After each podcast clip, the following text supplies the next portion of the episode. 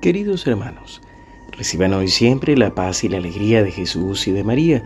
Hoy, sábado 26 de noviembre, la liturgia nos presenta el Evangelio de Lucas 21, del 34 al 36. Jesús hablaba a sus discípulos acerca de su venida. Tengan cuidado de no dejarse aturdir por los excesos, la embriaguez y las preocupaciones de la vida, para que ese día no caiga de improviso sobre ustedes como una trampa porque sobrevendrá a todos los hombres en toda la tierra. Estén prevenidos y oren incesantemente para quedar a salvo de todo lo que ha de ocurrir. Así podrán comparecer seguros ante el Hijo del Hombre. Palabra del Señor. Gloria a ti, Señor Jesús. Llegando al final del año litúrgico, como les compartía, la liturgia nos presenta estos textos que hablan de los últimos tiempos, que hablan del juicio concreto que vamos a ir teniendo entre nosotros. Es decir, que al final de los tiempos el Señor nos llamará también para rendir cuentas de cómo hemos vivido.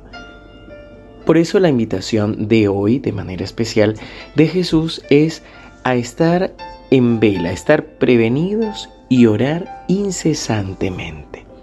Y es que esta es la invitación que Él quiere hacernos. Todo lo que está alrededor de este Evangelio no es ni para asustarnos, ni para buscar un día en el que venga el Señor con gloria, o para pensar que van a suceder cosas extraordinarias. Lo que realmente quiere el Señor es que podamos confiar y creer en su infinita misericordia. Pero esto no lo podemos hacer si no mantenemos perseverantes en la oración. Esto es lo que Él realmente quiere enseñarnos. Además habla de cosas concretas. Lo primero que nos dice es, tengan cuidado de no dejarse aturdir por los excesos.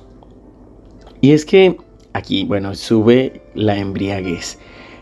Como siempre hemos compartido, cada uno de los pecados capitales nacen de necesidades comunes y corrientes. El Señor no nos dice que no comamos, simplemente nos dice que no comamos de manera excesiva, porque si no caemos en el pecado de la gula. De la misma manera, no nos dice que no tomemos ningún líquido o no tomemos una bebida alcohólica, sino que no nos emborrachemos, no nos embriaguemos. Y así también el Señor no dice que no trabajemos, no dice que no nos preocupemos. Por supuesto que humanamente hablando, ante una dificultad o necesidad, vamos a preocuparnos. Pero Él lo que nos habla es de no dejarnos llevar, de no dejarnos aturdir por las preocupaciones de cada día. Porque no sabemos ni el día ni la hora. Por eso la necesidad de la oración. Primero para estar listos, para estar atentos, pero también para saber enfrentar cada una de las dificultades de la vida. El Señor nos ha llamado para estar con Él, para compartir con Él, para vivir con Él. Y esta es la verdadera vida en el Espíritu. El poder comprender que el Señor está con nosotros, que Él nos ama y que Él nos acompaña. Poder comprender que Él quiere estar con nosotros. De esa manera, si somos conscientes de esta presencia del Señor con nosotros, pues no vamos a estar preocupados porque sabemos que si llega el fin del mundo, que si llega el día de nuestra muerte, del juicio, estamos con el Señor. Todos los días estamos con el Señor.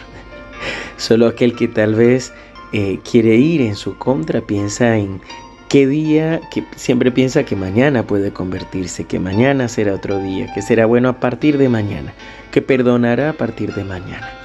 No esperes a mañana. Decídete de una vez por el Señor y dile sí al Señor. Permite a través de tu oración diaria y personal comprender que el Señor está siempre contigo y estará contigo. Te invito a que oremos. Amado Señor, amado Jesús, ¿Cómo no alabarte, cómo no bendecirte, cómo no glorificarte si tú eres el Rey de nuestra vida? Si tú nos amas, Señor, si tú nos has dejado a nuestra Madre, la Virgen María, que hoy de manera especial, como todos los sábados, la recordamos. Gracias Señor porque tú nos enseñas siempre y nos invitas a estar confiados en ti. Por eso Señor, queremos entregarte nuestro corazón y nuestra vida. Queremos pedirte el don de la oración, el don de creer en ti el don de perseverar en la oración y que nuestra oración sea un verdadero encuentro contigo, sea un encuentro de corazón a corazón contigo, que podamos verdaderamente sentir tu presencia, sentir tu amor y sentir tu bondad. Señor, derrama sobre cada uno de nosotros una abundante fusión de tu Espíritu Santo, para que puedas despertar en nosotros este gusto por la oración y sobre todo una comprensión profunda de lo que es la oración, de encontrarnos contigo y de vivir en tu presencia. Señor, que esta presencia tuya nos acompañe hoy y siempre, en el nombre del Padre, y del Hijo, y del Espíritu Santo. Amén. Queridos hermanos, que el Señor los siga bendiciendo. Hoy tendremos aquí en Buenos Aires un encuentro con la renovación carismática y la hermana Bridge McKenna y el padre Pablo Escriba. Así que nos encomendamos también a tus oraciones y te recuerdo que mañana en nuestro canal de YouTube SEM a las 11 de la mañana tendremos el Santo Rosario y la Eucaristía del primer domingo de Adviento con la bendición de la primera velita de nuestra corona de Adviento. Así que te esperamos y seguimos unidos en oración.